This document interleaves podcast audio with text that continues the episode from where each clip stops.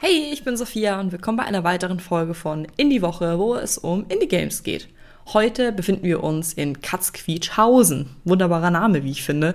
Und zwar beim Cat Café Manager für PC und Switch. Wir haben ein altes Katzencafé geerbt. Damit startet die Story vom Cat Café Manager und erbauen so den Streunern aus der Stadt ein Zuhause. Mit verschiedensten Ködern locken wir die verschiedensten Katzen an. Jede Katze ist einzigartig, hat eigenes Aussehen, eigene Eigenschaften und eine eigene Persönlichkeit. Und wir können sie übrigens so benennen, wie wir wollen. Das finde ich super. Und für die Stadt errichten wir eben ein Café. Das heißt, wir haben ja ein bisschen doppelt gemoppelt. Auf der einen Seite haben wir eine Art Restaurantmanager und auf der anderen Seite haben wir den Zusatz der Katzen. Also ich finde eine ganz coole Mischung. Wir errichten das Katzencafé eigentlich aus dem Nichts und können machen damit, was wir wollen. Möbel einrichten, wir können Mitarbeiterinnen einstellen, die wir gut finden, wir können die Einrichtung auch verbessern und wir können den Katzen Kratzbäume und Futterplätze und Klos einrichten, wie es uns beliebt und beziehungsweise wie die Katzen es dann auch fordern. Das erinnert so ein bisschen ans echte Leben, weil die ein bisschen anspruchsvoll sind. Und gleichzeitig können wir dann Stammkundschaft gewinnen,